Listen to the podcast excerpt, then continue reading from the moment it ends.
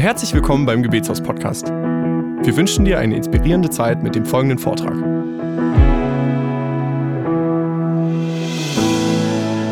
Mein Thema heute ist Überwindertraining. Und als ich irgendwie darüber nachgedacht habe, dass mein Thema Überwindertraining ist, habe ich gedacht, wie um alles in der Welt soll ich in einer Dreiviertelstunde über dieses Thema reden können. Das ist so groß. Ich kann, nur, ich kann es nur aufmachen. Ich kann nur dieses Fass öffnen für uns.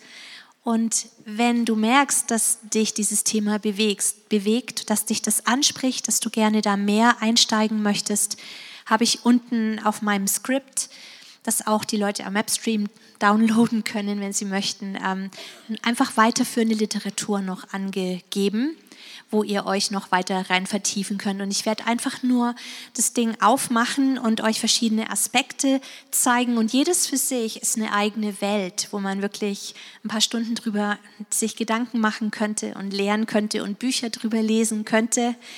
Ähm, wofür ich euch wirklich ähm, einlade, das auch dann zu tun, weil das ist letztendlich ein Weg, den wir alle gehen und das ist ein Weg, der unser ganzes Leben dauert ein Überwindertraining. Unser ganzes Leben ist eigentlich nur dafür da oder nicht nur, aber ein großer Aspekt von unserem Leben hier auf der Erde ist, dass wir Überwinder werden und dass wir lernen, ähm, dass wir Gott kennenlernen.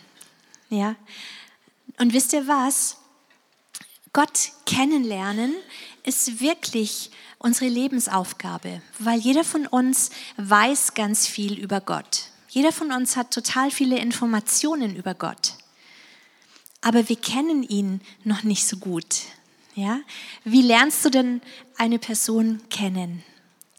Eigentlich indem du mit dieser Person lebst. Stimmt's? Das ist am intensivsten. Wenn du mit dieser Person durch verschiedene Situationen in deinem Leben gehst, dann weißt du, wie die Person ist. Ja, dann weißt du, wie verhält sie sich, wenn es stressig wird. Wie verhält sie sich, wenn sie glücklich ist? Wie verhält sie sich, wenn das Bankkonto leer ist?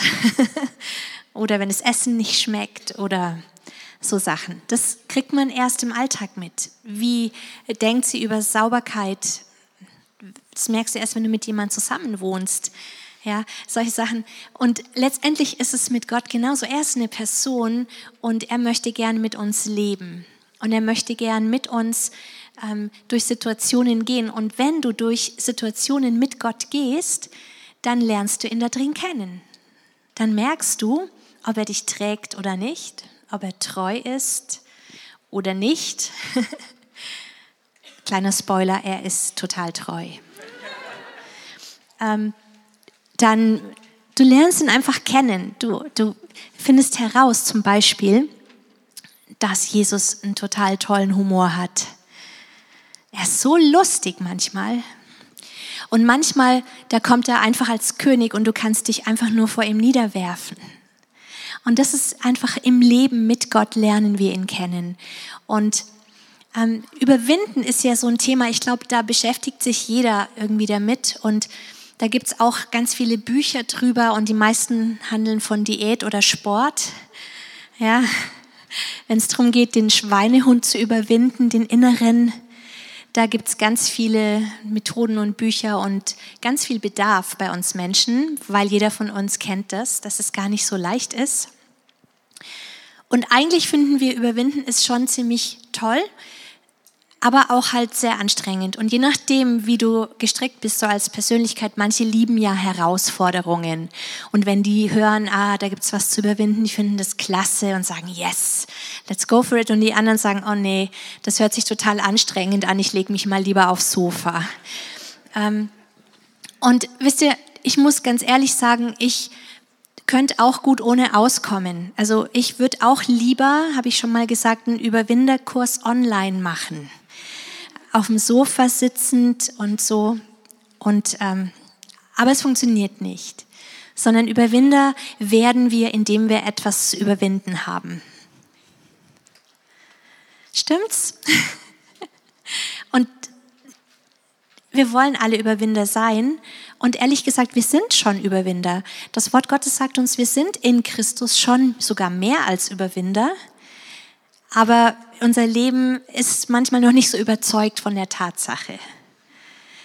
Und deswegen möchte ich gerne heute mit euch da so ein paar Sachen anschauen, weil ich glaube, dass wir alle wissen, dass wir uns hier auf der Erde nicht in einer neutralen Zone bewegen, sondern es ist wirklich ähm, Kriegsgebiet.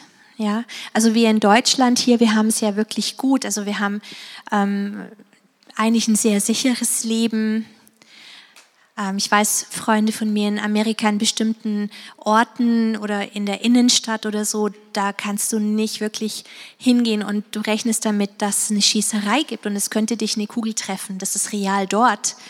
Bei uns noch nicht so zum Glück. Also gerade hier in unserem beschaulichen Bayern haben wir es eigentlich noch ganz, ganz gemütlich und ruhig und man kann meistens ähm, ohne Gefahr sich in, in der Stadt bewegen und abends auch sogar als Frau sich bewegen und so weiter. Das ist toll.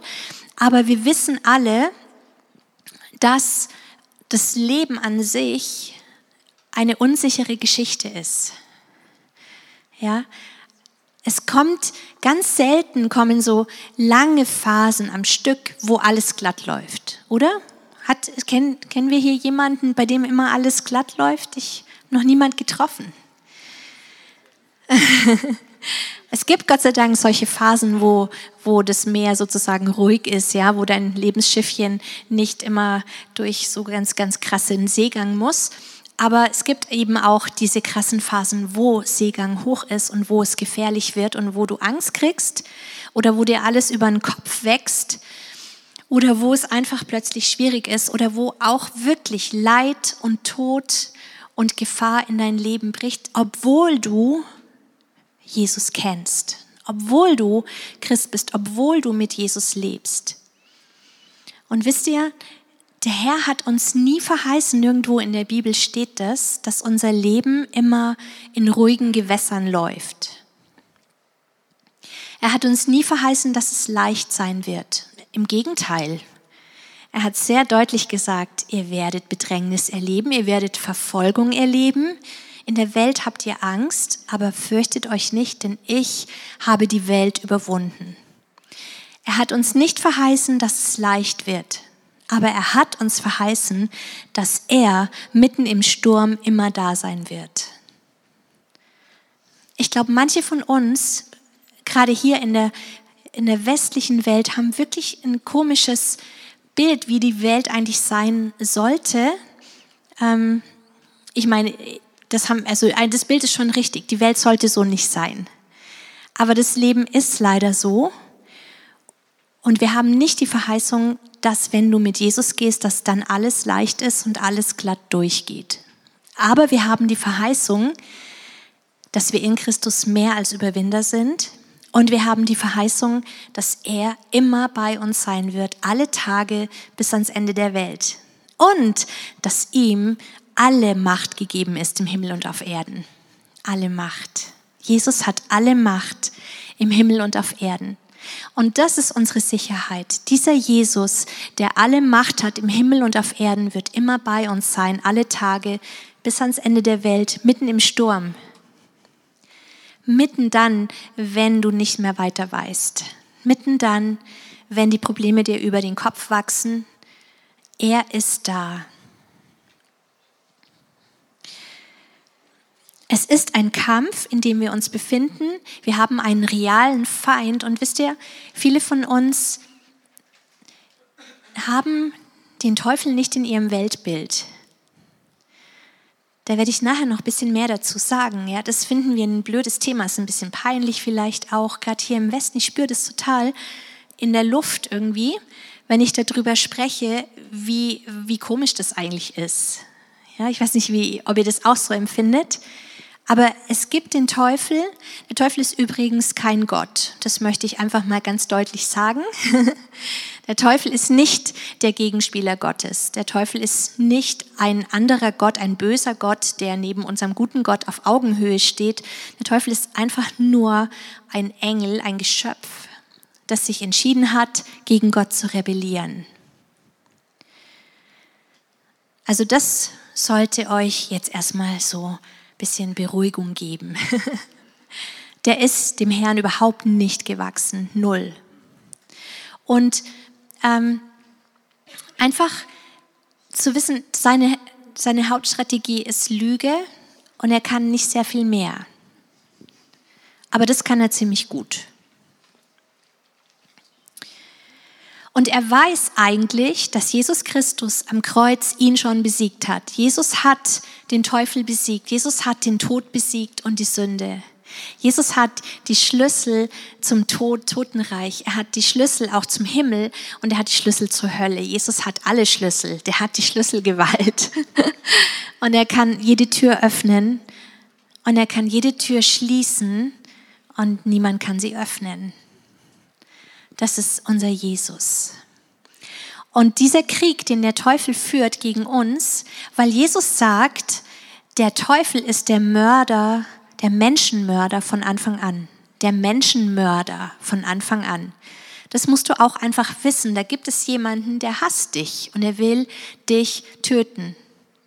Und wenn er es nicht schafft, dich körperlich zu töten, dann wenigstens dich in Verzweiflung halten, in Hoffnungslosigkeit halten, in Süchten gebunden halten, dich klein halten. Das sind seine Absichten. Das ist für uns wichtig zu wissen, dass es da jemand gibt, weil wir sonst Dinge gar nicht einordnen können, die in der Welt passieren, die in deinem Leben passieren, die in meinem Leben passieren. Und was, was jetzt eigentlich Sache ist, der Sieg ist schon gewonnen. Halleluja. Ja? Wir wissen, wie die Geschichte ausgeht. Wir haben das Buch bis zum Ende gelesen. Jesus ist der Sieger, total. Und der Teufel weiß das, aber er möchte vorher noch möglichst viel Unheil anrichten, ja, so verbrannte Erde hinterlassen. Und es wird ihm nicht gelingen, weil da gibt es einen, einen großen Faktor und das bist du, der dagegen steht. Du, wir als Leib Christi, wir sind aus Gott geboren in das Reich Gottes hinein und alles, was aus Gott geboren ist, überwindet die Welt. Und deshalb wird es ihm nicht gelingen. Aber es ist wie ein Guerillakrieg, den er führt. Er weiß, er hat schon verloren und er führt diesen Krieg trotzdem. Und das ist die Ausgangssituation, okay? Jetzt seid ihr schon mal ganz gespannt, wie sich die Geschichte jetzt auflöst. Ich möchte verschiedene Aspekte zu diesem Thema bringen. Und der erste Aspekt ist der Kampf auf der persönlichen Ebene, die Rettung der Seele. Und dazu male ich euch mal ein schönes Bild. Und zwar ähm, ein Dreieck. Und das bist du, das möchte ich einfach mal als Symbol nehmen für den Menschen an sich. Der Mensch ist auch so wie eine Dreieinigkeit aus Geist, Seele und Leib. Und das kann man nicht trennen. Das gehört total zusammen. Und wenn hier was passiert, beeinflusst das den Leib und den Geist. Wenn hier was passiert, beeinflusst das den Leib und die Seele. Und wenn hier was passiert und so weiter. Ihr wisst, es ist wie ein Kreislauf und es ist ein großes Ganzes. Wir schauen uns das jetzt nur ein bisschen getrennt an, ähm, damit wir einfach mal wissen, wo die Probleme herkommen. und die Probleme, die wir haben, kommen nicht vom Geist. Weil der Geist ist, als du von neuem geboren wurdest, als dieses Wunder passiert ist, dass deine Sünden vergeben worden sind durch das Blut Jesu, als du versetzt worden bist aus dem Reich der Finsternis in das Reich des Lichts hinein, da ist dein Geist komplett von neuem geboren worden. Eine Neuschöpfung, 2. Korinther 5, Vers 17.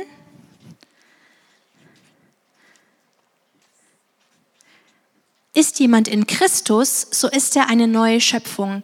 Das Alte ist vergangen, siehe, Neues ist geworden. Und hier, das ist dein neuer Mensch sozusagen. Der ist, der war vorher tot. Weil beim Sündenfall hat Gott gesagt, wenn du von diesem Baum der Erkenntnis isst, wirst du sterben. Und wir wissen, Adam und Eva sind nicht tot umgefallen, aber sie sind trotzdem gestorben. Und bei deiner Neugeburt wurde das wieder zum Leben erweckt, der Geist. Und der ähm, ist quasi im Babystadium auf die Welt gekommen. und muss jetzt auch wachsen und reifen. Aber sonst ist alles in Ordnung mit dem Geist, okay? Der braucht nur Nahrung, der braucht Wort Gottes, der braucht Gegenwart Gottes, der braucht Liebe und Gemeinschaft im Leib Christi, der braucht den Heiligen Geist, der braucht Lehre, der braucht, muss lernen, dieses ähm, geistliche Baby muss lernen, selber zu essen, so wie ein echtes Baby auch. Ja? Das kann, so ein Baby kommt auf die Welt, es kann nicht selber essen. Das braucht halt die Mama, die es erstmal stillt und dann irgendwann mit dem Löffelchen ähm, den Brei reinquetscht. Da kommt dann meistens erstmal mehr wieder raus, als man reintut. Und dann mit der Zeit lernt es dann eben vom Löffel zu essen und irgendwann lernt es dann auch den Löffel selbst zu nehmen und dann das, was auf dem Teller ist, in den Mund zu befördern. Aber das ist ein schwieriger Prozess, ja. Das wissen alle, die schon mal Babys hatten. das dauert. Und genauso dauert es auch im Geist. Das dauert einfach, bis ein geistlicher, ein, ein geistliches Baby herangewachsen ist und gelernt hat, sich selbst zu ernähren dass es lernt, aus dem Wort Gottes Kraft und Nahrung zu beziehen, aus der Beziehung mit Jesus Kraft zu beziehen, dass es lernt, ähm, den Heiligen Geist zu empfangen und einfach sich da drin zu bewegen, in dem, was Gott uns alles geschenkt hat. Aber der Geist an sich ist sonst schon soweit alles geklärt hier, ja? Aber ähm, der Leib und die Seele, die sind noch nicht komplett erlöst. Die sind aber schon ins Reich Gottes mit hineingenommen worden. Die sind da schon drin. Aber bei der Seele und beim Leib haben wir es, merken wir es auch. Manchmal werden wir noch krank, stimmt's? Und wir werden auch alle irgendwann sterben. Es tut mir leid, dass ich euch das so deutlich sagen muss, aber die Spezies Mensch hat eine Mortalität von fast 100 Prozent. Und der Leib ist nicht gemacht für die Ewigkeit. Also dieser Leib, den du jetzt hier gerade hast, in dem du hier unterwegs bist, der wird auch nochmal verwandelt in der Ewigkeit. Halleluja. Das wird so cool. Dann kannst du durch Wände gehen. Du kannst irgendwie von einem Ort zum anderen, egal wie weit es weg ist, ganz schnell kommen. Du kannst ähm, essen, ist auch cool. Ich hoffe, man kann auch essen, ohne dick zu werden. Das fände ich auch toll. Vielleicht muss man auch nicht mehr aufs Klo, aber darüber will ich jetzt heute mir nicht genauer eingehen. Aber, also da, da ist noch Luft nach oben bei dem Leib und bei der Seele, die will ich nochmal unterteilen in den Verstand, die Gefühle und der Wille. Und das ist eigentlich unser größtes Problem, die Seele. Also in dem Sinn ist es kein Problem, weil der Herr hat eine Lösung geschaffen. Aber das ist unser Arbeitsfeld. Und das erkläre ich euch gleich, wie das sich verhält. 1. Petrus 1, 6 bis 9.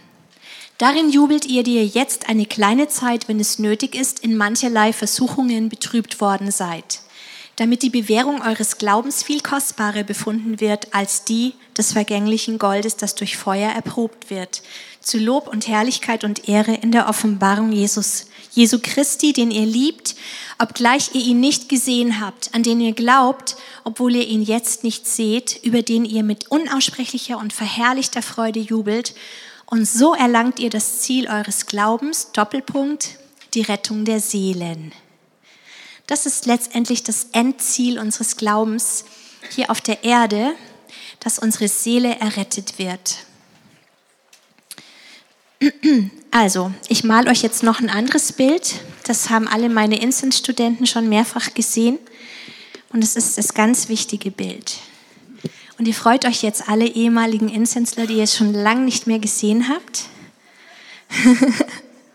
also, das ist, das ist quasi das bist du und ich.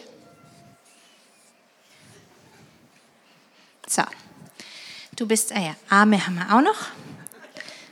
Und glücklich sind wir, weil wir sind jetzt versetzt worden ins Reich des Lichts. Wir sind Königskinder geworden und Christus lebt in uns.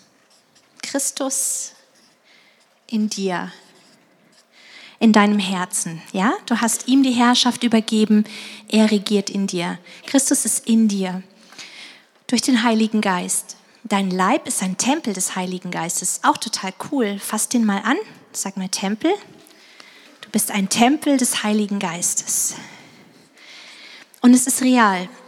Und jetzt, das ist irgendwie diese, diese Realität Christus in uns. Ich glaube, da haben wir sehr viel Glauben dafür, weil so in jedem Bekehrungstraktat, das man so kriegt, da ist immer so dieses Bild drin. Also vorher warst du selber auf dem Thron deines Lebens gesessen und dann kommt Jesus, dann kommt das Kreuz und dann sitzt Jesus auf dem Thron deines Herzens und du hast ihm quasi dein Leben gegeben. Stimmt, das kennen wir alle. Und das ist auch real. Das ist so. Christus in dir. Jetzt ist es lustig, dass in der ganzen Bibel zu dieser Realität, das gibt ungefähr zwei bis drei oder vier höchstens Bibelstellen. Und jetzt kommt aber eine andere Realität noch dazu. Und die heißt, du in Christus. Und das hier soll das Reich Gottes sein, der Himmel, der sich öffnet in dem du bist, das Reich des Lichts, in das du hineinversetzt worden bist und du lebst sozusagen in zwei Welten gleichzeitig. Das ist deine Realität als Christ. Wenn du von neuem geboren bist, du lebst in zwei Welten gleichzeitig. Du lebst in dieser sichtbaren Welt komplett und du lebst auch komplett in der unsichtbaren Welt, nämlich dem Himmel. Das, das ist das Königreich Gottes. Und diese Realität heißt du in Christus.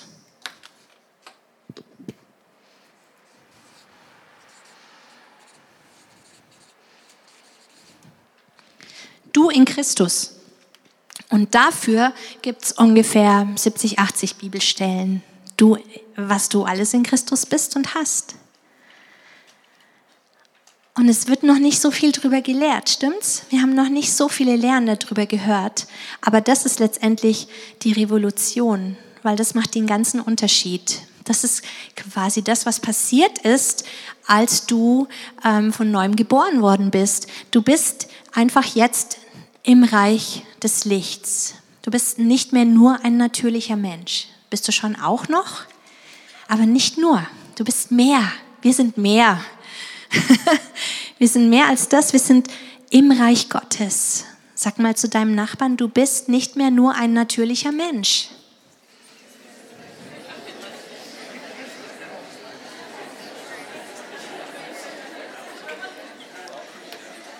Das ist wirklich wahr. Du darfst dich in Christus aufhalten und da ist alles drin, was du brauchst zum Leben.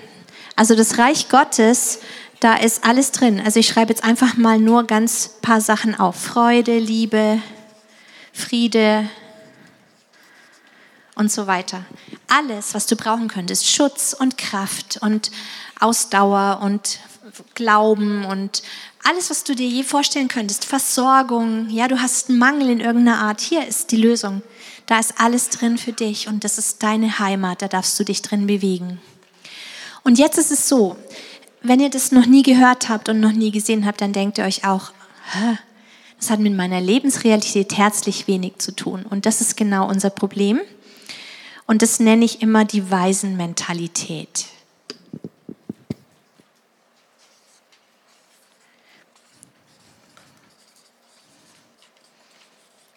Die Waisenmentalität im Gegensatz zur Königskindmentalität.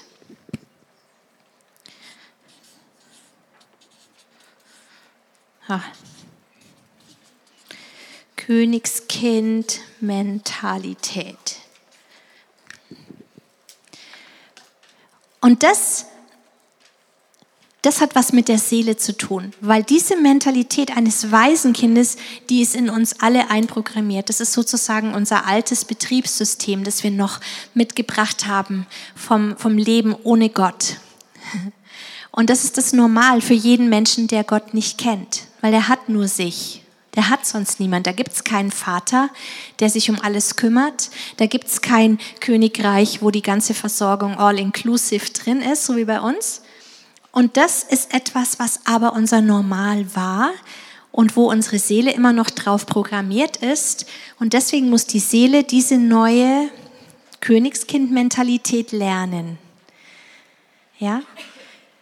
Ich sage immer, dieses Buch wie bei Räubers, das erklärt das ganz genau. Wenn ihr das mal in die Finger kriegt, lest es mal wieder. Das ist echt gut. Und das ist letztendlich, was hier passiert in der Seele. Die ist noch nicht komplett erlöst. Und deswegen ähm, haben wir eben diese ganzen Probleme.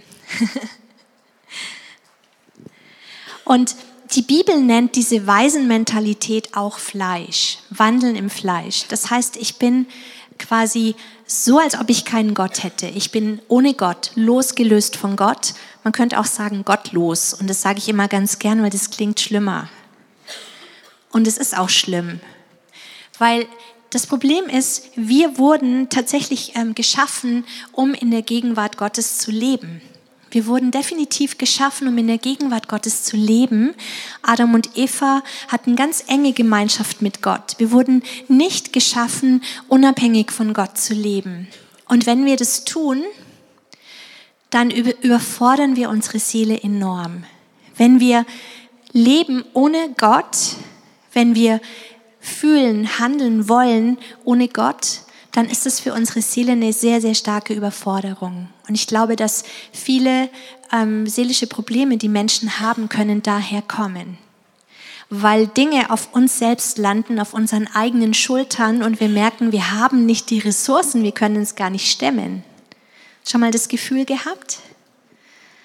Und es liegt daran, dass du versuchst zu leben ohne Gott. Und du merkst es gar nicht, weil du denkst, ja, aber ich bin ja Christ und ich lese ja auch ab und zu Bibel und ich gehe ja sogar in Gottesdienst. Aber dein Betriebssystem in der Seele ist diese Waisenmentalität immer noch. Und dazu braucht es ein Training. Das verstehen wir dass es auch nicht über Nacht geht. Weil das haben wir so viele Jahre eintrainiert und wir erleben das von den Menschen um uns herum. Das ist noch so neu und so fremd, dieses Leben hier im Königreich. Und wir kennen fast niemand, der so lebt. Und deswegen ist es ein Weg, den wir beschreiten müssen. Aber was wichtig ist für uns zu wissen, dass deine Seele ist kein guter Leiter, sondern der Geist soll leiten. In der Seele, in deinen Gefühlen wird ganz viel angezeigt, was gerade Sache ist. Es ist wie so ein Thermometer, das dir zeigt, aha, da stimmt was nicht, ich habe da diesen Schmerz oder diese Not, diese Angst. Aber das soll dich nicht leiten, sondern dein Geist soll leiten, nämlich der, ähm, der Geist, der erfüllt ist vom Heiligen Geist und der auch die Dinge Gottes versteht. Und ähm, Dafür brauchen wir einen Hirten und Aufseher und der heißt Jesus Christus. Das steht in 1. Petrus 2, Vers 25. Denn ihr gingt in die Irre wie Schafe, aber jetzt seid ihr zurückgekehrt zu dem Hirten und Aufseher für eure Seele. Jesus Christus ist das.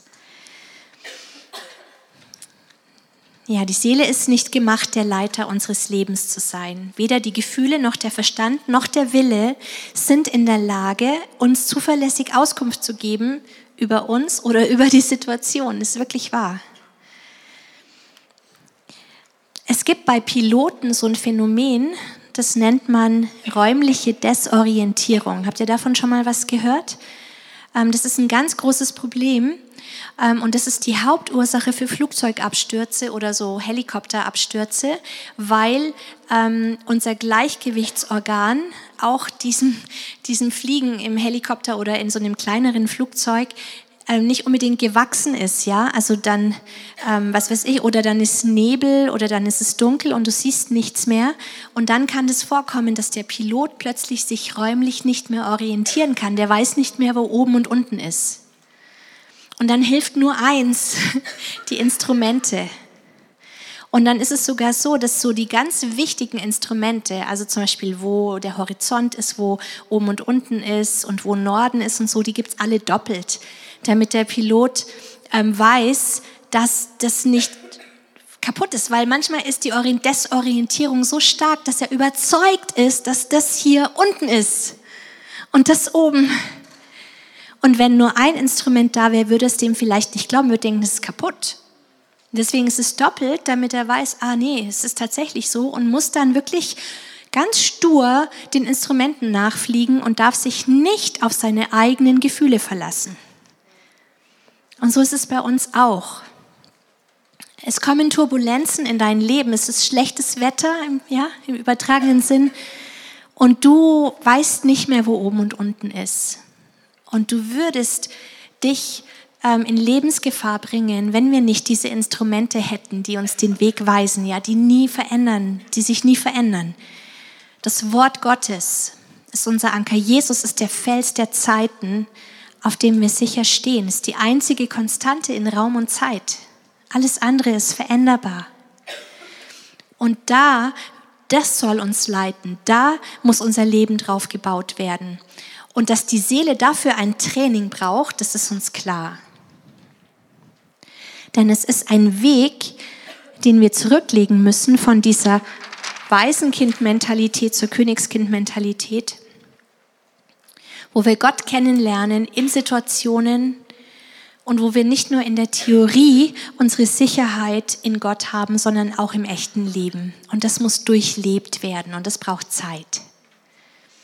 Aber das ist eine Realität, in der wir alle stecken. So wunder dich einfach nicht, wenn Dinge in deinem Leben passieren, sondern beurteile Situationen in deinem Leben als Trainingssituationen, wo du diesen Gott kennenlernen kannst, der ein guter Vater ist und der dich hier in sein wunderbares Reich versetzt hast, hat, in dem du dich bewegen darfst und wo alles ist, was du brauchst.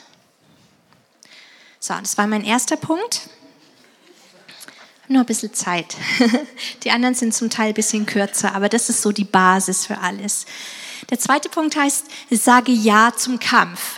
Es ist nur ein kleiner Punkt, aber ich finde ihn ganz wichtig, weil ganz oft haben wir kein Ja zum Kampf. Ja, wir verweigern uns, aber im Reich Gottes gibt es keine Kriegsdienstverweigerer. Das geht nicht, diese Option gibt es nicht.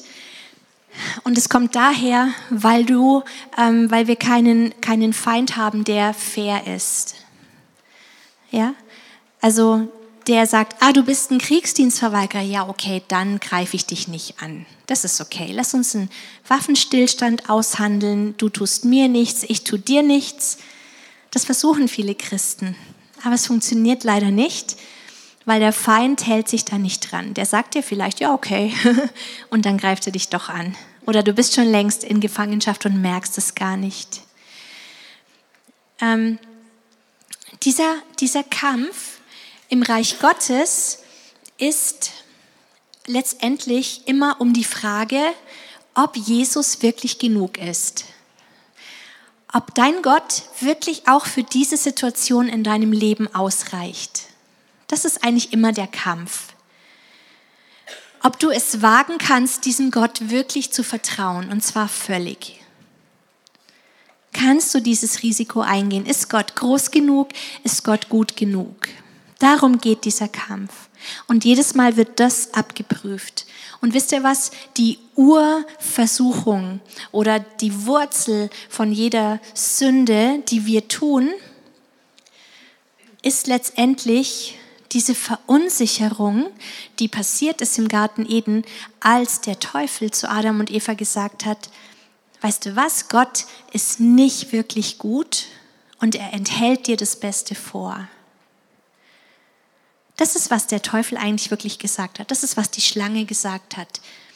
Gott ist nicht gut, sondern er möchte dich klein halten und er ist nicht für dich und das Beste kriegst du nicht, weil er hat Angst, dass du so wirst wie er. Und ich sag dir eins, du kannst so sein wie Gott.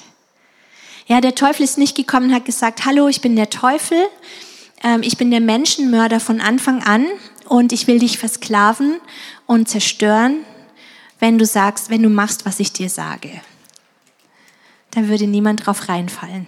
Sondern er sagt, Gott ist nicht gut, vertrau dir selbst. Du kannst sein wie Gott, du brauchst keinen Gott. Waisenmentalität. Aber das funktioniert ziemlich gut. Das ist ein ganz einfacher Trick und es funktioniert heute immer noch genauso gut wie damals. Und deswegen sind wir aufgerufen zu diesem guten Kampf des Glaubens, dass wir festhalten an der Tatsache, dass es nicht wahr ist, dass Gott wirklich gut ist und zwar nur gut, durch und durch gut und dass seine Wege für uns die perfekten Wege sind. Ja, dass das, was er uns gibt, ist besser, als was wir uns selbst ausdenken könnten.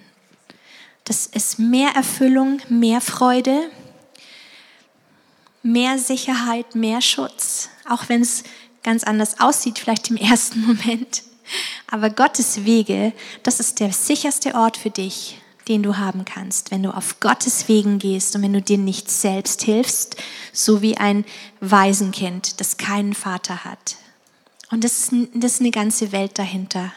Das kann ich nur einfach mal öffnen und da bist du angehalten, dem noch tiefer auf die Spur zu gehen, weiter zu lesen, weiter zu forschen, die Incense zu machen oder so. ja. Dieser Kampf geht um deine Seele, dass sie unter Gottes Herrschaft kommt. Weil das ist der sicherste Ort. Das ist der Ort, wenn wir in dieser Königskind-Mentalität angekommen sind, wo wir tatsächlich Zugriff haben auf all diese Schätze und Reichtümer im Königreich und wo es keinen Mangel mehr gibt. Und das bietet Gott uns an.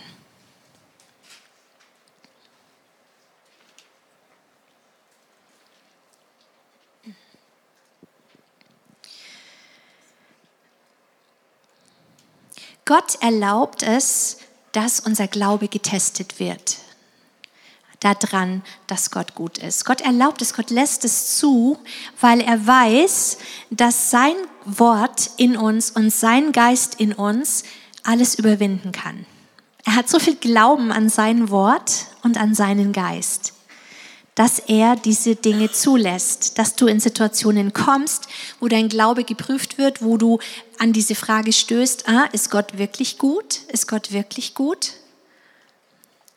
Und dann wirst du Gott begegnen in dieser Situation und du wirst ihn erleben und er wird sich erweisen als gut und du wirst es wissen, weil du bist mit ihm durch diese Situation durch und du hast ihn kennengelernt und du weißt, dass er gut ist.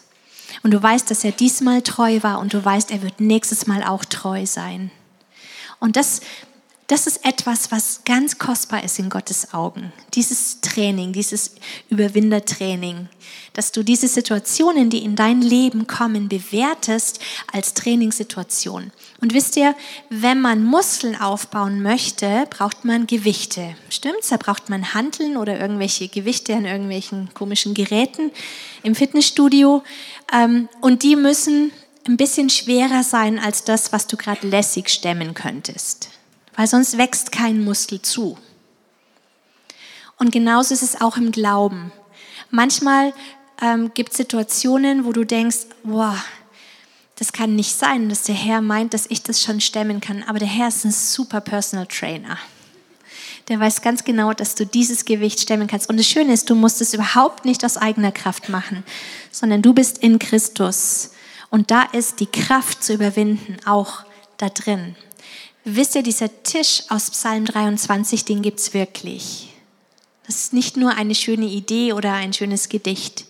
Das ist ein realer Ort im Geist und an den kannst du dich jederzeit setzen. Und da ist da drin, hier im Reich Gottes. Du kannst zu diesem Tisch laufen und da ist genau das drauf, was du für jetzt brauchst. Und das kannst du dir holen.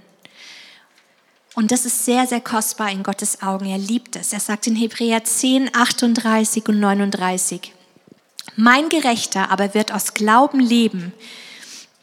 Und wenn er sich zurückzieht, wird meine Seele kein Wohlgefallen an ihm haben. Wir aber sind nicht von denen, die zurückweichen zum Verderben, sondern von denen, die glauben zur Gewinnung des Lebens. Glaube ist letztendlich ein, ein komplettes Festhalten an dem, was Gott gesagt hat. Denkt an diese Instrumente im Flugzeug. Glaube ist, du schaust auf die Instrumente und nicht auf die äußeren Umstände. Und du vertraust auch nicht deinen eigenen Gefühlen, sondern du schaust auf die Instrumente. Und das ist das, was Gott gesagt hat. Das ist sein Wort. Du schaust ganz stur auf diese Instrumente und sagst, wenn du das sagst, dann glaube ich das Herr. Wenn du das sagst, dann glaube ich das. Und dann halte ich daran fest. Und wisst ihr was? Alles, was im Sichtbaren ist, muss sich dieser größeren Realität des unsichtbaren Königreiches beugen. Ist nur eine Frage der Zeit. Aber es wird nicht standhalten, weil das hier ist real.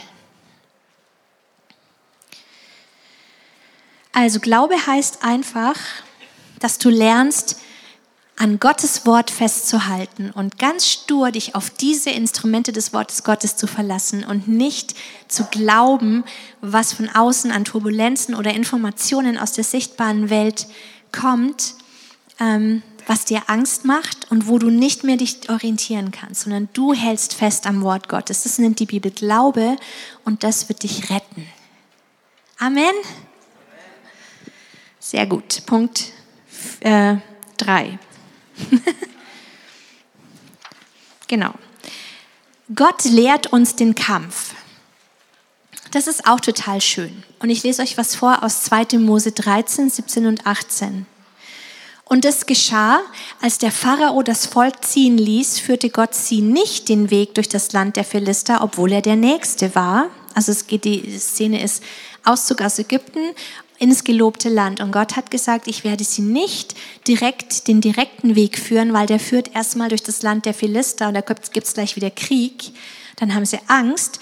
Ähm, und dann, denn Gott sagte, damit ist das Volk nicht gereut, wenn sie Kampf vor sich sehen und sie nicht nach Ägypten zurückkehren. Daher ließ Gott das Volk einen Umweg machen, den Wüstenweg zum Schilfmeer. Und die Söhne Israel zogen kampfgerüstet aus dem Land Ägypten herauf. Die Situation war das, das Volk Israel war so lange in Sklaverei in Ägypten, dass sie nicht mehr wussten, wie man kämpft. Und Ägypten ist ein Bild für das Reich der Finsternis. Alles, was im Alten Testament steht, hat ein Äquivalent in der, in der geistlichen Welt, in der wir leben. Ja, alles, was im Alten Testament passiert, hat eine Relevanz für das, was im Neuen Testament ist und in dem wir jetzt leben. Also wenn das Volk Israel in Gefangenschaft in Ägypten war, dann ist das ein Bild dafür, dass wir, bevor wir von neuem geboren wurden, in Gefangenschaft waren unter der Knechtschaft des Feindes im Reich der Finsternis. Und dann hat Gott uns herausgeführt und hat uns hineinversetzt in dieses ähm, gelobte Land, in das Reich des Lichts. Und genauso wie die Israeliten verlernt hatten in der Sklaverei, wie man kämpft, so haben wir das auch verlernt, weil wir so lange versklavt waren unter, dem Herr, unter der Herrschaft des Feindes. Und wir haben die Kämpf, das Kämpfen verlernt. Und deshalb ähm, ist ähm, Gott weiß es ja. Und Gott ist so ein toller Vater und der weiß, wie er das mit uns machen muss, dass wir Schritt für Schritt immer stärker werden und dass er uns immer wieder ein Stück weiter in diesen Kampf führt und uns immer mehr das Kämpfen lehrt. Und dann heißt es in 2. Mose 23, 23, denn mein Engel wird vor dir hergehen und wird dich bringen zu den Amoritern, Hethitern, Perisitern, Kanaanitern, Hevitern und Jebusitern und ich werde sie austilgen. Ähm, denn mein Engel wird vor dir hergehen. Das ist doch toll. Das also hört sich dann so an wie, ah, das möchte ich auch. Ja, und dann geht es weiter und dich bringen zu diesen Titern und diesen Itern und diesen auch noch und und so fühlt sich unser Leben manchmal an, gell? Das ist nicht nur ein Feind und wir reden überhaupt nicht von Menschen. Unsere Feinde sind niemals Menschen, sondern Mächte und Gewalten in der Himmelswelt und sie manifestieren sich für uns ähm, zum Beispiel durch Situationen, in denen du Ablehnung erlebst oder wo du dich minderwertig fühlst oder wo du Angst hast, wo du Menschenfurcht hast. Das sind unsere Feinde. Ablehnung, Minderwertigkeit, Angst, Menschenfurcht. Das sind unsere Feinde. Und, und, so, und so führt der Herr uns, dass du sie einen nach dem anderen konfrontieren kannst. 2. Mose 23, 29 und 30. Nicht in einem Jahr werde ich sie vor dir vertreiben, damit das Land nicht eine Öde wird und die wilden Tiere zu deinem Schaden überhand nehmen. Nach und nach werde ich sie vor dir vertreiben, bis du so fruchtbar geworden bist, dass du das Land in Besitz nehmen kannst.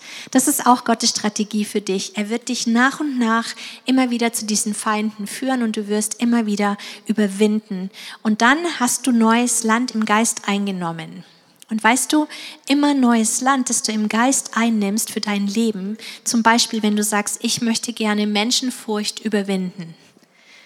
Das ist ein ganz großes Thema und das brauchen wir alle. Dann möchtest du gerne dieses Land von Angstfreiheit, ja. Und das sind halt noch ein paar Riesen drauf. Das ist immer so. Jedes Land, das du einnimmst im Geist, das sind Riesen drauf. Genauso wie in der Bibel. Genauso wie im Alten Testament. Das ist total real. Das ist für uns gilt es auch. Das sind Riesen. Und die musst du erst ähm, vertreiben oder töten. Am besten töten, weil sonst kommen sie wieder zurück. Und unsere Riesen heißen zum Beispiel Ablehnung, Menschenfurcht, Minderwertigkeit. Und die musst du killen. Mit der Hilfe des Herrn, indem du durch Situationen gehst, wo dieser Riese vor dir steht, der Ablehnung heißt und wo du dann sagst, oh wow, Ablehnung.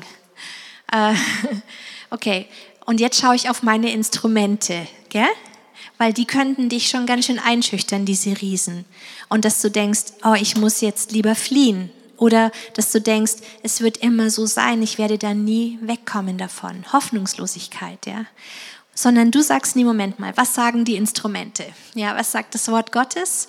Das Wort Gottes sagt, dass Jesus bei dir ist, alle Tage deines Lebens bis ans Ende der Welt. Das Wort Gottes sagt dir 366 Mal übrigens, fürchte dich nicht, selbst für, das, für diesen 8. und 29. Februar, der, der ab und zu vorkommt im Schaltjahr einmal, okay? Für jeden Tag einmal fürchte dich nicht. Das sagen dir die Instrumente. Das heißt, du sagst, du entscheidest dich, ich glaube dem Wort Gottes. Ich glaube dem, dem Instrument, das mir sagt, ich fürchte mich nicht, weil Gott ist mit mir und dieser Riese wird stürzen. Okay. Viertens, der Kampf in unseren Gedanken. Es gibt nur drei mögliche Quellen, wo deine Gedanken herkommen. Und das bist du selbst oder Gott oder der Feind. Und das Ding ist, unsere Probleme, ähm, sagt auch Viktor Frankl, sind eigentlich nie die Situationen, in denen wir uns befinden, sondern unsere Beurteilung der Situation. Das macht die Gefühle. Was glaubst du über diese Situation? Und die Strategie des Feindes ist immer, dass er dir ein Bild zeigt. Du weißt, dass alle unsere Erinnerungen kommen in Bildform. Also du hast nicht irgendwie einen Text in deinen Gedanken oder so, sondern ein Bild wie eine, eine Szene oder ein, ein Ausschnitt aus einem Spielfilm. Ja, das ist eine Erinnerung. Oder auch genauso, wenn du an die Zukunft denkst, das zeigt dir der Feind so ein Szenario, wie er sich das vorstellt, so ein Worst-Case-Szenario, was alles wahrscheinlich passieren wird. Und dann schreibt er dir noch einen ganz bösen, zerstörerischen Kommentar drunter. Und weißt du, ähm, Bilder sind ja ziemlich geduldig, ja. Also man kann ja mit einem Foto ganz verschiedene Aussagen machen. Ja, man kann auch von Kriegsschauplätzen ein Foto nehmen und, das, und einen Kommentar drunter schreiben, sodass es so aussieht, als ob die einen die Bösen sind oder die anderen. Mit dem gleichen Foto. Kommt drauf an, was da drunter steht, stimmt's? Und das macht der Feind auch so. Der zeigt dir ein Foto aus deiner Erinnerung oder aus deiner Zukunft und schreibt seinen Kommentar drunter, der dir Angst macht, der dich in Hoffnungslosigkeit bindet, der äh, zerstörerisch ist, der dich klein hält. Und das darfst du nicht glauben, sondern ähm, wir fragen immer Gott, was hast du eigentlich zu, dieser, zu diesem Foto zu sagen? Was schreibst du für einen Kommentar unter dieses Bild? Wo warst du da, Gott? Was sagst du dazu? Und Gott hat was dazu zu sagen. Und Gott hat auch in deinem Zukunftsszenario was zu sagen und schreibt da was drunter. Und das ist die große Kunst und das darfst du trainieren, dass du Gott fragst, was schreibst du unter dieses Foto? Wir möchten gerne in unserem Leben, in dem Spielfilm unseres Lebens, die Untertitel Gottes drinstehen haben und nicht die vom Feind. Stimmt's? Und da ist es ein Training, dass wir lernen, hinzuhören und nicht gleich alles zu glauben, was in deine Gedanken kommt. Ja, wir haben letztes Jahr, das war so lustig, als die Inzens war, da war gerade irgendwie so Brecht-Festival in Augsburg. Brecht ist ja Bert Brecht, ein Augsburger. Und da waren überall so Plakate in der Stadt, die haben mich sehr begeistert. Da stand drauf, ich glaube nicht, was ich denke. Und da gab es dann auch so kleine Postkarten, hängt noch eine im Inzensraum, im Seminarraum ich glaube nicht, was ich denke. Das ist eine gute Idee. Glaub einfach nicht, was du denkst. sondern glaub das, was Gott sagt. Glaub das, was die Instrumente sagen. Glaub das, was das Wort Gottes sagt. Und glaub auch nicht das, was der Teufel sagt. Okay? Versprich mir das. Gut. Fünftens, Festungen zerstören. Das ist ganz wichtig. Ähm, Edsel Vosso, das ist ein, ein Fürbitter und Prophet aus USA, der sagt, eine Festung ist ein Gedankengebilde, das von Hoffnungslosigkeit durchdrungen ist. Es führt den Glaubenden dazu, etwas als unabänderlich zu akzeptieren, von dem er oder sie weiß, dass es nicht dem Willen Gottes entspricht. Das ist eine ganz komplizierte Definition, aber die trifft sehr genau. Und ich habe es ja auf euer Skript geschrieben, damit ihr euch das nicht merken müsst. Ähm, das heißt, eine Festung in deinen Gedanken ist etwas, was entstanden ist durch ganz viele Lügen, die du geglaubt hast oder die du immer noch glaubst, ein Netzwerk von Lügen, das unser Leben beeinflusst, unsere Familien, unsere Gemeinden und Städten. Und dieses Lügennetz wird gewoben und empfängt Kraft durch Sünde. Und zwar durch entweder deine persönliche Sünde oder Sünde, die in der Region ist, im Land da werden solche Gedankenfestungen aktiviert. Also es, geht, es geht, gibt Gedankenfestungen in deinen persönlichen Gedanken und es gibt Gedankenfestungen über ganzen Nationen. Ähm, das nennt man manchmal auch den Zeitgeist.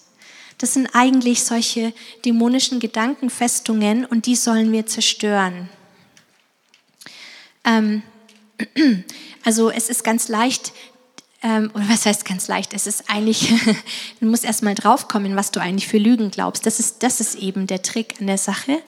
Und da braucht man manchmal auch Leute, die einem das spiegeln. Weil manchmal, ähm, Jesus hat gesagt, dass ähm, was aus was aus dem Mund kommt, kommt aus dem Herzen. Also das heißt, was, wenn du dir selber beim Reden zuhörst oder jemand anderen, anders hört dir zu beim Reden, kann man ganz gut manchmal auf Sachen kommen, die da im Untergrund lauern. Also das hat dann so ein Geschmäckle, gell? sagt man im Schwabenländle, ein Geschmäckle, gell? Schwabenländle.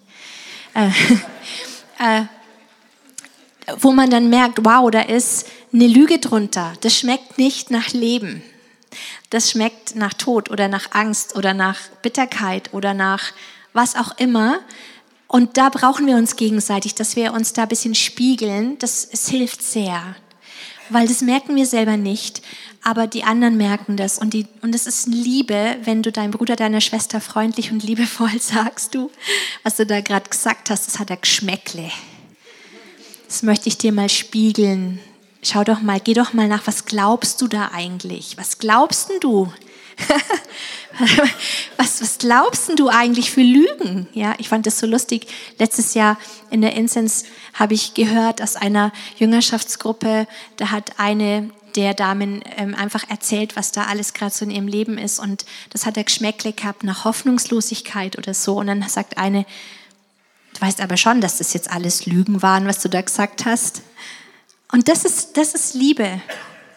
Wenn wir uns einander erinnern daran, dass es nicht, das, nicht die Wahrheit ist, dass es nicht das ist, was Gott sagt, dass es nicht die Realität ist des Königreichs, schmeckt nicht nach Leben.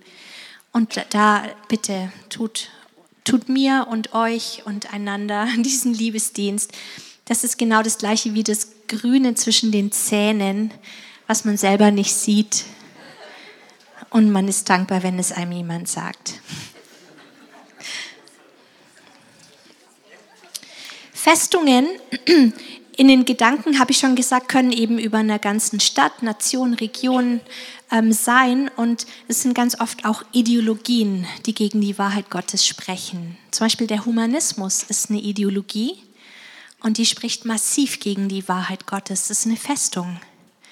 Der Humanismus sagt zum Beispiel, als denkende Person glaube ich nur, was ich sehe und verstehen kann. Der Mensch ist das Maß aller Dinge. Wir Menschen brauchen Gott nicht mehr. Das sagt eigentlich der Humanismus. Und das ist, wenn man das so jetzt so deutlich hört, denkt man auch, naja, das ist ja Schmarrn. Aber das ist so subtil in unserem System, in unseren Gedanken, in unserer Kultur, in unserem, wie wir an Sachen rangehen, schon sehr, sehr verwurzelt. Und manchmal merken wir das gar nicht Und dann stoßen wir an eine Wahrheit aus dem Wort Gottes und dann spüren wir erst, wie viel Humanismus noch in uns drin steckt. Und dann ist es wichtig, dass wir diese Gedanken gefangen nehmen unter den Gehorsam gegen Jesus Christus. 2. Korinther 10, 4 und 5. Denn die Waffen unseres Kampfes sind nicht fleischlich, sondern mächtig durch Gott zur Zerstörung von Festungen, so dass wir Vernunftschlüsse zerstören und jede Höhe, die sich gegen die Erkenntnis Gottes erhebt und jeden Gedanken gefangen nehmen zum Gehorsam gegen Christus. Man kann letztendlich im eigenen Leben ähm, sehr leicht diese Gedankenfestungen einreißen, sobald die Lüge entlarvt ist kannst du einfach umkehren, sagen, oh, das ist ja eine Lüge. Ja, das glaube ich nicht mehr. Ich glaube das, was du sagst, Gott. Und dann nimmst du ein die Wahrheit aus dem Wort Gottes und sprichst sie aus und hältst sie dagegen, sagst, nee, du sagst, das ist so und so und das glaube ich einfach, Herr. Und schon ist es entmachtet. das ist sehr leicht. Schwieriger ist es natürlich mit so äh, gemeinschaftlichen Festungen über ganzen Städten oder Nationen. Das kann man nicht so einfach kleinkriegen. Aber was, was du machen kannst, ist, wenn du das entlarvt hast, was über der Nation oder über der Stadt ist, dass du den Herrn um eine Strategie bittest. Und meistens ist es einfach der Gegengeist. Also ich gebe euch ein Beispiel. Frankfurt, unsere Stadt Frankfurt am Main, unser Finanzcapital, äh, also Finanzhauptstadt von Deutschland, ähm, da regiert das Geld, ja? da regiert der Mammon. Und in dieser Stadt ist es nicht klug, äh, über Geld zu reden oder damit zu kooperieren mit diesem Geist, sondern da wäre eine gute Strategie zum Beispiel großzügig zu geben.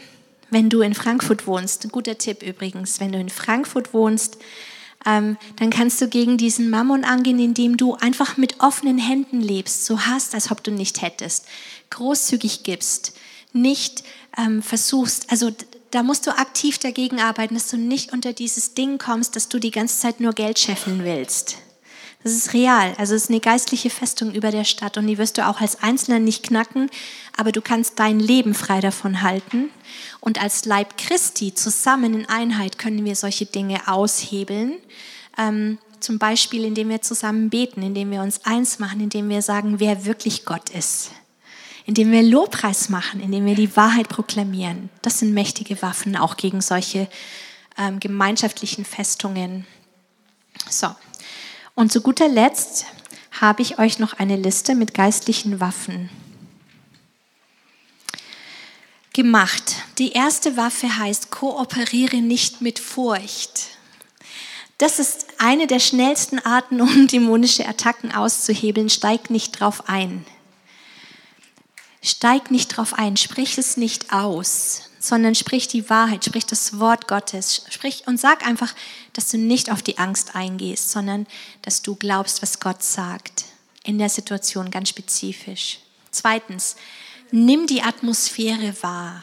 Das ist eine ganz wichtige Waffe. Ähm, manchmal sind die Gedanken, die uns in den Sinn kommen, nicht unsere eigenen. Manchmal ist es auch nicht der Heilige Geist, sondern manchmal ist es etwas, was du aufschnappst, was in der Luft ist, was jemand anders sendet, wie so geistliche Radiowellen, die du aufschnappst, ja. Ähm, Übrigens, Gedanken an sich sind noch keine Sünde. Ich glaube, manche von euch müssen das hören. Wenn du negative Gedanken, unreine Gedanken plötzlich hast, dann ist das noch keine Sünde, sondern es ist nur ein Angebot vom Feind oder du schnappst Radiowellen auf, die in der Luft sind, vielleicht weil viele Menschen in der Gegend ähm, sündigen in dem Bereich. Oder Versteht ihr, weil Menschen noch gebunden sind in dem und du spürst es in der Atmosphäre, obwohl du es gar nicht drüber nachdenkst oder so. Plötzlich kommen Gedanken, die nicht normal deine Gedanken sind und du denkst, was bin ich für ein schlechter Mensch, was ich schon wieder denke. Gedanken an sich sind noch keine Sünde, sondern nur, wenn du drauf aufspringst und diese Gedanken dann meditierst. Und damit handelst, sozusagen darauf eingehst und dann zulässt. Ja, wie Martin Luther gesagt hat, äh, du kannst nicht verhindern, wenn Vögel über deinen Kopf fliegen, aber sie dürfen kein Nest auf deinen Kopf bauen. So ist es mit den Gedanken, die kommen daher und dann schickst du sie wieder weg. Spring nicht drauf auf, sondern schick sie weg und es ist noch keine Sünde. Und manchmal kommen sie auch wirklich gar nicht von dir, sondern aus der Umgebung. Und das können wir auch trainieren, das zu unterscheiden. Je mehr Menschen mit bösen Geistern und ihren Botschaften übereinstimmen, dadurch, dass sie Sünde in ihrem Leben dulden und pflegen. Also das ist immer das Problem. Wenn Menschen sündigen, und zwar nicht ähm, einmal situativ, sondern gewohnheitsmäßig, also eine Sünde kultivieren in ihrem Leben und pflegen und hegen, ähm, dann kooperieren sie mit dämonischen Mächten, weil ähm, der Feind braucht immer etwas in uns, worauf er aufbauen kann. Er kann nicht einfach so irgendwas machen. Er muss mit Menschen kooperieren, mit, dem, mit der Sünde von Menschen. In der Regel. Und je, je, je mehr solche Menschen ähm, äh, mit Sünde kooperieren und sie dulden, desto stärker werden die Radiowellen, sage ich jetzt mal, ähm, in dieser Region von diesen dämonischen Lügen. Und das nennt man geistliche Atmosphäre. Die Atmosphäre im Geist, die man wahrnehmen kann, sind nicht schon Dämonen, aber es ist eine geistliche Realität, die durch die Partnerschaft der Menschen mit Sünde entsteht. Deswegen ist es wichtig, dass wir lernen, die Atmosphäre auch wahrzunehmen. Nimm wahr, was gerade in der Atmosphäre gesendet wird. Und dann schalte ein anderes Radioprogramm ein, also im Geist, ja. Ähm, dann fang an, Lobpreis zu machen. Fang an, die Wahrheit auszusprechen. Fang an, die Dinge Gottes auszusprechen. Und dann sendest du etwas in die Atmosphäre. Ähm, ersetze die Lügen mit Wahrheit. Ich habe da ein ganz tolles Buch gefunden, das habe ich unten auch draufgeschrieben aufs Skript. Das heißt ähm, Shifting Atmospheres. Ich glaube nicht, dass es das schon auf Deutsch gibt, gell? aber es ist echt gut. Und ähm, sie sagte, Donna Di Silva heißt die Frau, ähm, wenn du etwas in der Atmosphäre wahrnimmst, zum Beispiel Hoffnungslosigkeit, das kann man sehr oft spüren, ähm, dann denke nicht, oh Mann, ich bin schon wieder so hoffnungslos, sondern denke, oh, da ist Hoffnungslosigkeit in der Luft. Dann sag Hoffnungslosigkeit, ich sehe dich. das ist irgendwie ganz lustig. Hoffnung sagt sie ja. Also Donna Silva finde ich eine super Strategie. Hoffnungslosigkeit, ich sehe dich und ich kooperiere nicht mit dir, ich gehe nicht auf dich ein, ich steige da nicht drauf ein sondern ich schicke dich weg im Namen Jesu. Und dann ähm, frag den Heiligen Geist, was sollst du freisetzen im Geist jetzt? Also manchmal einfach vielleicht Liebe, Glauben. Er wird dir was sagen. Manchmal ist es so der Gegengeist, manchmal ist es auch was ganz anderes, vielleicht Freude. Vielleicht sagt der Heilige Geist, setz Freude frei, weil Freude ist eine ganz starke Waffe gegen Hoffnungslosigkeit. Und, und dann verändert sich die Atmosphäre. Zumindest musst du nicht unter dieser Atmosphäre leiden. Das ist nämlich der Clou. Hey, es gibt so verschiedene Supermärkte hier in Augsburg. Ich nenne keine Namen, aber wenn du in den einen reingehst, dann ist es echt irgendwie schön. Irgendwie ist eine gute Stimmung und in dem anderen von der gleichen Kette äh, ist die Stimmung echt mies. Und du merkst, die Leute haben keinen Bock zu arbeiten da drin. Das Team offensichtlich, die verstehen sich nicht gut. Es ist eine ganz schreckliche Atmosphäre. Und die Versuchung ist, oder was dir vielleicht schon mal passiert ist, mir auf alle Fälle, dass du da drauf einsteigst. Dass du plötzlich auch voll schlecht gelaunt bist und irgendwie dich alles nervt und dann ist eine lange Schlange und dann stellt sich jemand nicht hinten an, sondern drängelt sich vor und dann geht's irgendwie heiß her, ja? Und das kommt davon, weil in diesem, diese Atmosphäre schon da ist und du lässt dich davon anstecken. Aber wir sind ja hier ganz andere Menschen. Wir sind ja nicht mehr nur normale Menschen. Wir haben ja das ganze Königreich dabei. Und wir sagen, aha, was ist denn das?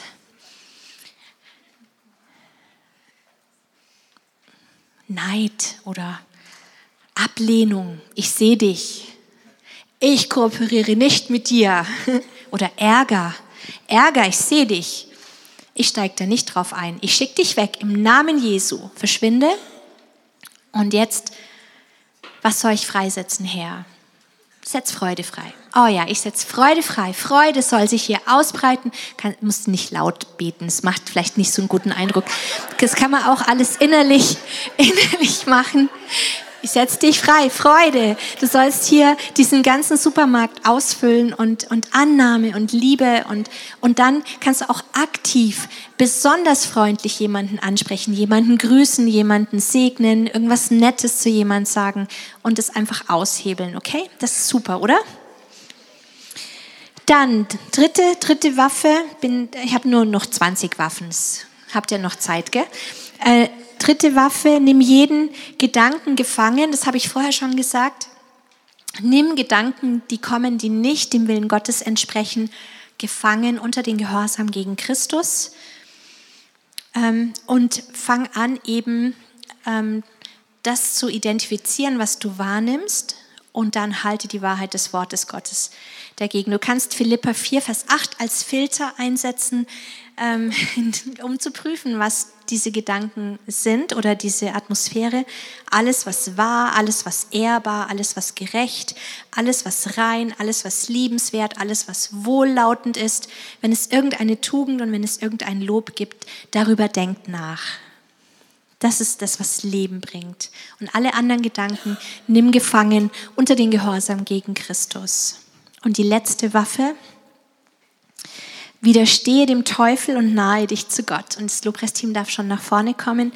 Das ist eine sehr unterschätzte Waffe, eine sehr, sehr, sehr unterschätzte Waffe. Jakobus 4, 7 plus 8. Unterwerft euch nun Gott, widersteht aber dem Teufel und er wird von euch fliehen. Naht euch Gott und er wird sich euch nahen. Also wo wir echt ziemlich gut schon alle, glaube ich, sind, ist im sich Gott nahen. Das wissen wir, wie es geht. Wir machen einfach eine Lobpreis-CD an oder wir lesen Bibel oder wir gehen in den Gottesdienst oder wir gehen in den Hauskreis oder wir beten mit jemand oder allein. Gott nahen, das haben wir ziemlich gut trainiert, diesen Muskel. Aber diesen Muskel unterwerft euch Gott das ist auch wichtig, ja. Also, dass ich einfach wie nochmal so eine Kapitulation mache. Das ist wirklich in, in Zeiten von massivem Angriff, ist das die, die Waffe Nummer eins. Unterwirf dich Gott. Kapitulier vor Gott. Sag Gott, du bist mein Gott. Du herrschst über mich. Ich gebe dir alles. Du kannst alles von mir haben. Ich habe nichts außer dich und ich brauche auch nur dich. Unterwirf dich Gott. Und dann widerstehe dem Teufel. Und das machen ganz viele nicht. Und ich sag dir, mach das widersteht dem Teufel, sagt, Teufel, raus aus meinem Leben, raus aus dem Leben meiner Familie, raus aus meinen Gedanken, raus aus meinen Gefühlen, raus aus meinem Willen, raus aus meinem Leben. Ich schicke dich weg im Namen Jesu. Das muss man, diesen Muskel habt ihr wahrscheinlich noch nicht so gut trainiert, stimmt's? Aber den will ich euch wirklich auffordern zu trainieren. Das ist ganz wichtig. Und dann nah dich Gott. Und dann nah dich Gott. Wisst ihr, Lobpreis ist eine starke Waffe, aber ähm, nicht jede Situation in deinem Leben kannst du komplett mit Lobpreis aushebeln. Manchmal musst du dem Feind widerstehen und dann mach Lobpreis.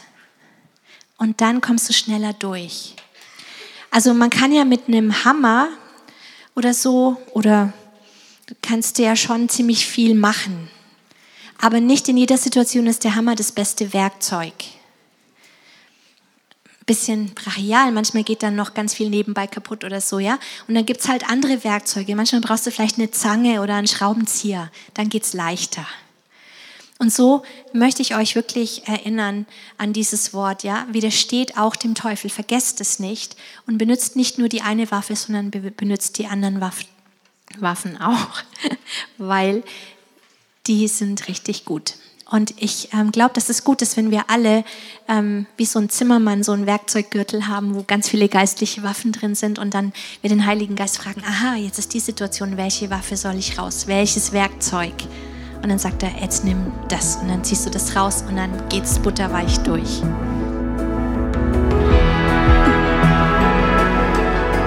Unsere Vorträge kannst du auch live miterleben. Komm dafür gerne zum Donnerstagabend im Gebetshaus vorbei. Wir finanzieren uns zu 100% aus Spenden. Wenn du unsere Arbeit unterstützen möchtest, findest du dafür einen Link in der Beschreibung.